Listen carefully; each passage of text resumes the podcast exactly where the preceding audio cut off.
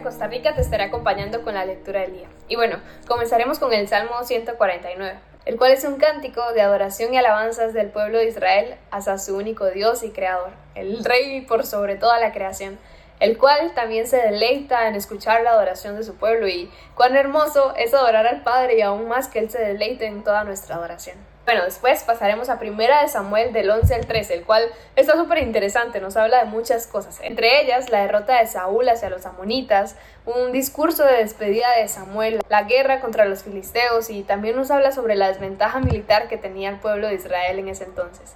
Y por último terminaremos con Hechos 9 del 1 al 31, el cual nos habla de la conversión de Saúl en Damasco y en Jerusalén.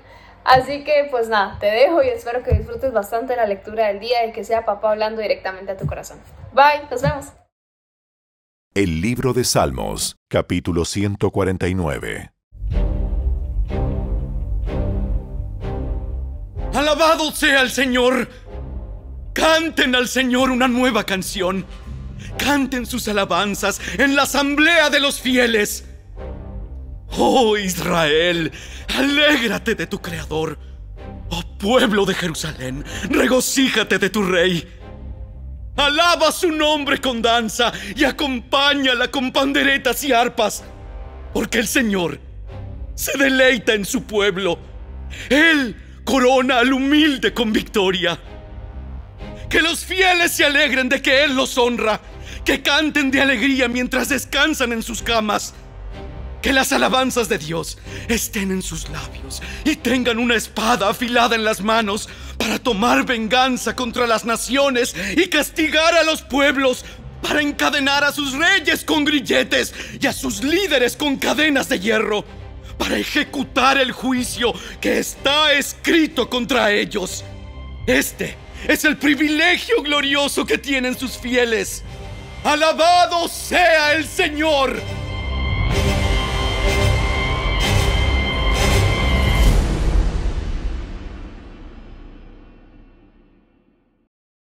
El primer libro de Samuel, capítulo 11. Como un mes después, el rey Naas de Amón dirigió a su ejército contra la ciudad israelita llamada Jabes de Galaad. Pero los habitantes de Jabes pidieron paz. Haz un tratado con nosotros y seremos tus siervos. Seremos tus siervos.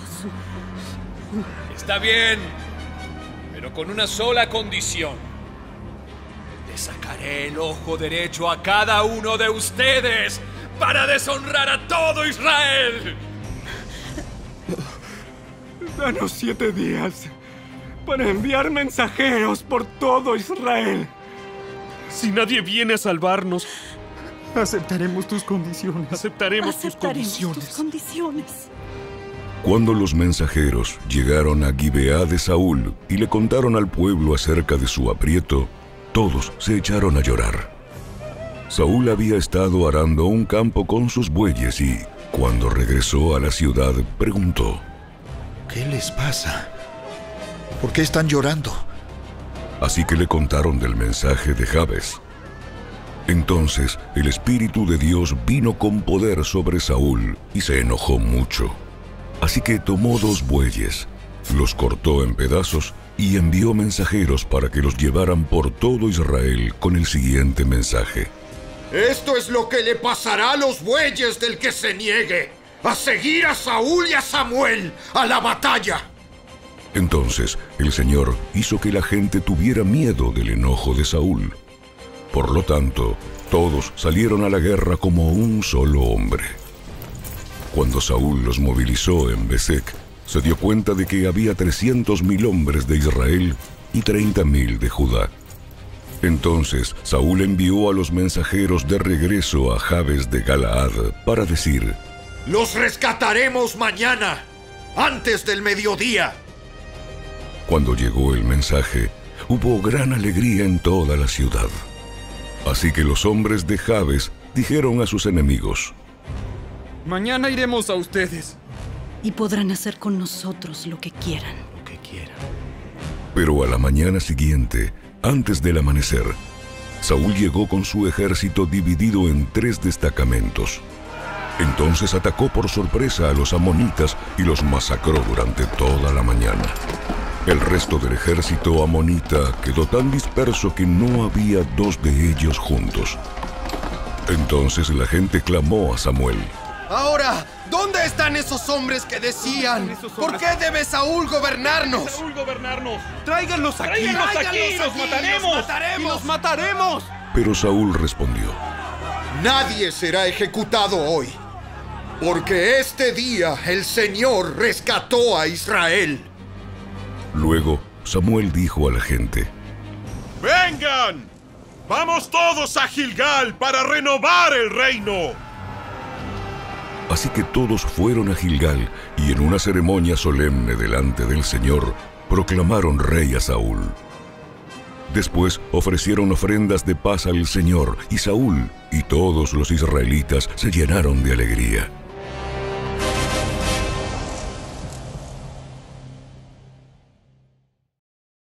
El primer libro de Samuel, capítulo 12.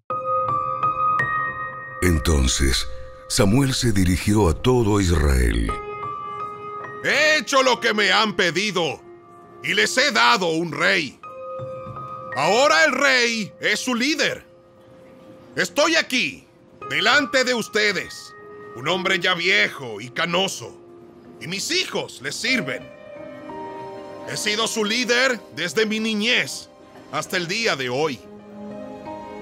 Ahora testifiquen contra mí en presencia del Señor y ante su ungido. ¿A quién le he robado un buey o un burro? ¿Alguna vez he estafado a alguno de ustedes? ¿Alguna vez los he oprimido? ¿Alguna vez he aceptado soborno o he pervertido la justicia? Díganmelo y corregiré cualquier cosa incorrecta que haya hecho. ¡No! No, ¡No! no. ¡Nunca nos has Nunca engañado, nos has engañado, ni oprimido! nunca nos has engañado. Y nunca has aceptado soborno alguno. El Señor y su ungido son mis testigos hoy de que mis manos están limpias. ¡Sí! Él es nuestro testigo. Él es nuestro testigo. ¡Él es nuestro testigo! testigo! Fue el Señor quien designó a Moisés y a Aarón. Él sacó a sus antepasados de la tierra de Egipto. Ahora, permanezcan aquí en silencio delante del Señor, mientras les recuerdo todas las grandes cosas que el Señor ha hecho por ustedes y por sus antepasados. Cuando los israelitas estaban en Egipto y clamaron al Señor, Él envió a Moisés y a Aarón para rescatarlos de Egipto y traerlos a esta tierra. Sin embargo, los israelitas pronto se olvidaron del Señor su Dios. Entonces Él los entregó a Císara, el comandante del ejército de Azor, y también a los filisteos y al rey de Moab, quienes lucharon contra ellos. Entonces clamaron al Señor nuevamente y confesaron, Hemos pecado al apartarnos del Señor y al rendir culto a las imágenes de Baal y Astoret. Pero te adoraremos a ti, y solo a ti, si nos rescatas de nuestros enemigos. Luego el Señor envió a Gedeón, a Bedán, a Jefté y a Samuel para salvarlos. Y ustedes vivieron a salvo. Pero cuando tuvieron miedo de Naas, rey de Amón, vinieron a mí y dijeron que querían un rey para que gobernara sobre ustedes, aun cuando el Señor su Dios ya era su rey. ¿Está bien? Aquí está el rey que han escogido. Ustedes lo pidieron y el Señor se lo concedió. Ahora, si ustedes temen al Señor y lo adoran, si escuchan su voz y no se rebelan contra sus mandatos, entonces tanto ustedes como su rey demostrarán que reconocen al Señor como su Dios. Pero si se rebelan contra los mandatos del Señor y rehúsan escucharlo, entonces su mano será tan dura con ustedes como ha sido con sus antepasados. Ahora quédense aquí y vean la maravilla que el Señor está a punto de hacer. Ustedes saben que nunca llueve en esta época del año durante la cosecha de trigo. Le pediré al Señor que hoy envíe truenos y lluvia. Entonces se darán cuenta de qué tan perversos han sido al pedirle al Señor un rey. Entonces Samuel clamó al Señor, y ese mismo día envió truenos y lluvia. Y todo el pueblo quedó aterrado del Señor y de Samuel. ¡Ora al Señor tu Dios por nosotros! ¡Moriremos! ¡Moriremos! ¡A nuestras faltas! Hemos agregado el pecado de pedir un rey. ¡De pedir un rey! No teman. De verdad han hecho mal. Pero ahora asegúrense de adorar al Señor con todo el corazón y no le den la espalda. No vuelvan a rendir culto a ídolos despreciables que no pueden ayudarlos o rescatarlos. Son completamente inútiles. El Señor no abandonará a su pueblo, porque eso traería deshonra a su gran nombre, pues le agradó al Señor hacerlo su pueblo. En cuanto a mí, ciertamente no pecaré contra el Señor al dejar de orar por ustedes, y seguiré enseñándoles lo que es bueno y correcto. Por su parte, asegúrense de temer al Señor y de servirlo fielmente. Piensen en todas las cosas maravillosas que Él ha hecho por ustedes. Pero si siguen pecando, ustedes y su rey serán destruidos.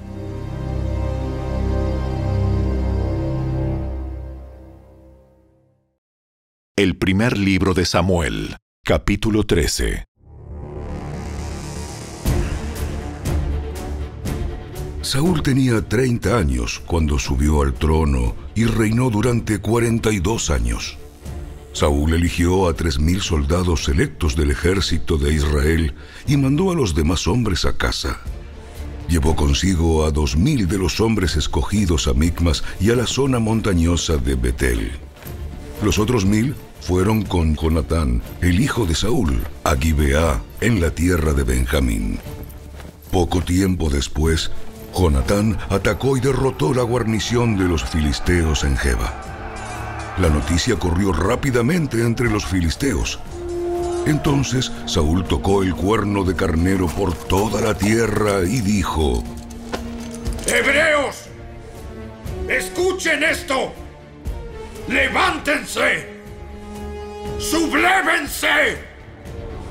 Así que todo Israel oyó la noticia que Saúl había destruido la guarnición filistea en Geba y que ahora los filisteos odiaban a los israelitas más que nunca. Entonces, todo el ejército israelita fue llamado para unirse a Saúl en Gilgal. Los filisteos reunieron un ejército poderoso de tres mil carros de guerra, seis mil hombres para conducirlos y tantos guerreros como los granos de arena a la orilla del mar. Acamparon en Micmas, al oriente de Bet Aben. Los hombres de Israel vieron el gran aprieto en el que se encontraban y como estaban fuertemente presionados por el enemigo, trataron de esconderse en cuevas, matorrales, rocas, hoyos y cisternas. Algunos cruzaron el río Jordán y escaparon a la tierra de Gad y de Galad. Mientras tanto, Saúl se quedó en Gilgal y sus hombres temblaban de miedo. Durante siete días, Saúl esperó allí, según las instrucciones de Samuel, pero aún así Samuel no llegaba. Saúl se dio cuenta de que sus tropas habían comenzado a desertar, de modo que ordenó, Tráiganme la ofrenda quemada y las ofrendas de paz. Y Saúl mismo sacrificó la ofrenda quemada. Precisamente cuando Saúl terminaba de sacrificar la ofrenda quemada, llegó Samuel. Saúl salió a recibirlo, pero Samuel preguntó, ¿Qué has hecho? Saúl le contestó, Vi que mis hombres me abandonaban y que tú no llegabas cuando prometiste y que los filisteos ya están en Micmas listos para la batalla. Así que dije, los filisteos están listos para marchar contra nosotros en Gilgal y yo ni siquiera he pedido ayuda al Señor.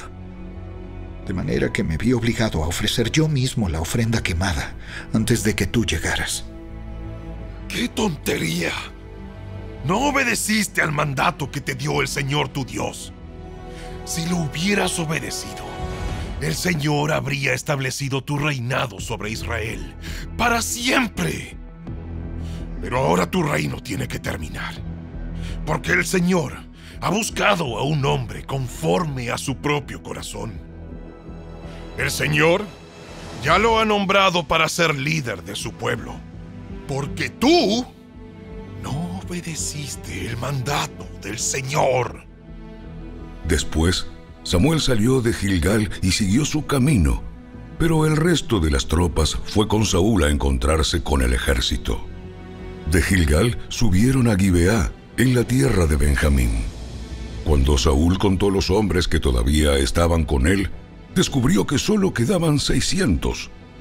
Saúl, Jonatán y las tropas acampaban en Jeba, en la tierra de Benjamín, mientras que los filisteos levantaron su campamento en Micmas.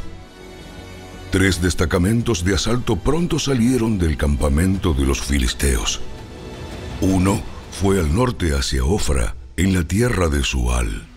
Otro fue al occidente, a Bet Orón, y el tercero avanzó hacia la frontera sobre el valle de Seboín, cerca del desierto.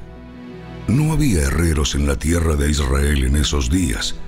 Los filisteos no los permitían por miedo a que forjaran espadas y lanzas para los hebreos. Entonces, cada vez que los israelitas necesitaban afilar sus rejas de arado, picos, hachas y hoces, tenían que llevarlos a un herrero filisteo. Lo que cobraban era lo siguiente.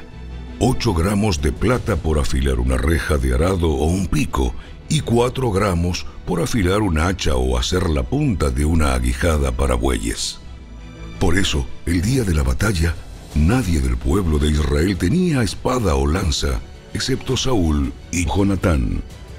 El paso de Micmas, mientras tanto, había sido asegurado por un contingente del ejército filisteo.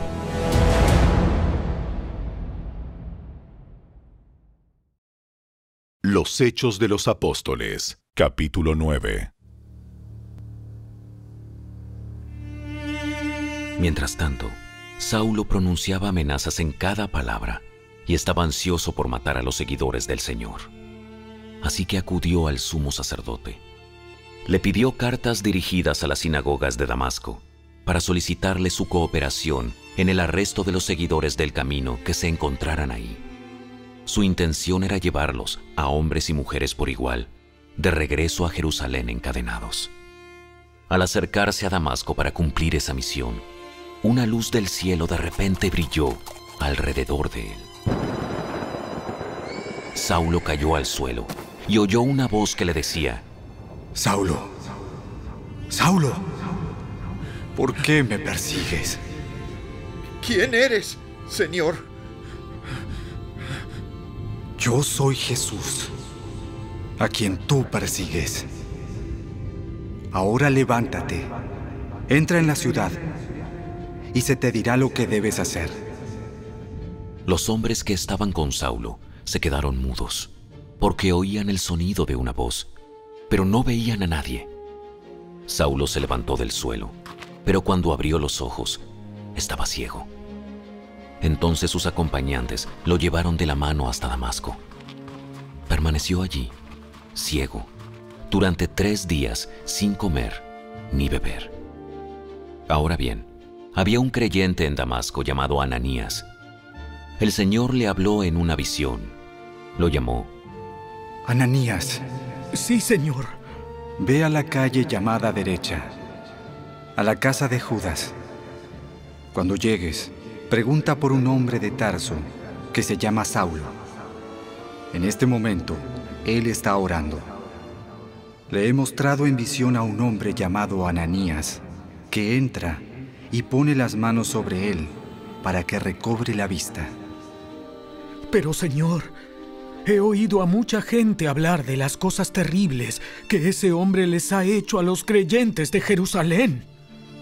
Además, tiene la autorización de los sacerdotes principales para arrestar a todos los que invocan tu nombre. Ve, porque Él es mi instrumento elegido para llevar mi mensaje a los gentiles y a reyes, como también al pueblo de Israel. Y le voy a mostrar cuánto debe sufrir por mi nombre. Así que Ananías fue y encontró a Saulo, puso sus manos sobre él y dijo, Hermano Saulo, el Señor Jesús, quien se te apareció en el camino, me ha enviado para que recobres la vista y seas lleno del Espíritu Santo. Al instante, algo como escamas cayó de los ojos de Saulo y recobró la vista. Luego se levantó y fue bautizado. Después comió algo y recuperó las fuerzas. Saulo se quedó unos días con los creyentes en Damasco y enseguida comenzó a predicar acerca de Jesús en las sinagogas, diciendo, Él es verdaderamente el Hijo de Dios. Todos los que lo oían quedaban asombrados. ¿No es este el mismo hombre que causó tantos estragos ante los seguidores de Jesús en Jerusalén? ¿Y no llegó aquí para arrestarlos y llevarlos encadenados ante los sacerdotes principales?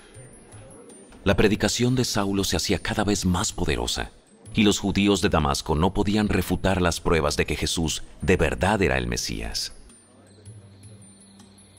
Poco tiempo después, unos judíos conspiraron para matarlo. Día y noche vigilaban la puerta de la ciudad para poder asesinarlo, pero a Saulo se le informó acerca del complot. De modo que durante la noche, algunos de los creyentes lo bajaron en un canasto grande por una abertura que había en la muralla de la ciudad. Cuando Saulo llegó a Jerusalén, trató de reunirse con los creyentes, pero todos le tenían miedo. No creían que de verdad se había convertido en un creyente. Entonces Bernabé se lo llevó a los apóstoles y les contó cómo Saulo había visto al Señor en el camino a Damasco y cómo el Señor le había hablado a Saulo. También les dijo que, en Damasco, Saulo había predicado con valentía en el nombre de Jesús. Así que Saulo se quedó con los apóstoles y los acompañó por toda Jerusalén, predicando con valor en el nombre del Señor. Debatió con algunos judíos que hablaban griego, pero ellos trataron de matarlo. Cuando los creyentes se enteraron, lo llevaron a Cesarea y lo enviaron a Tarso, su ciudad natal. La iglesia, entonces, tuvo paz por toda Judea, Galilea y Samaria. Se fortalecía y los creyentes vivían en el temor del Señor. Y con la ayuda del Espíritu Santo, también creció en número.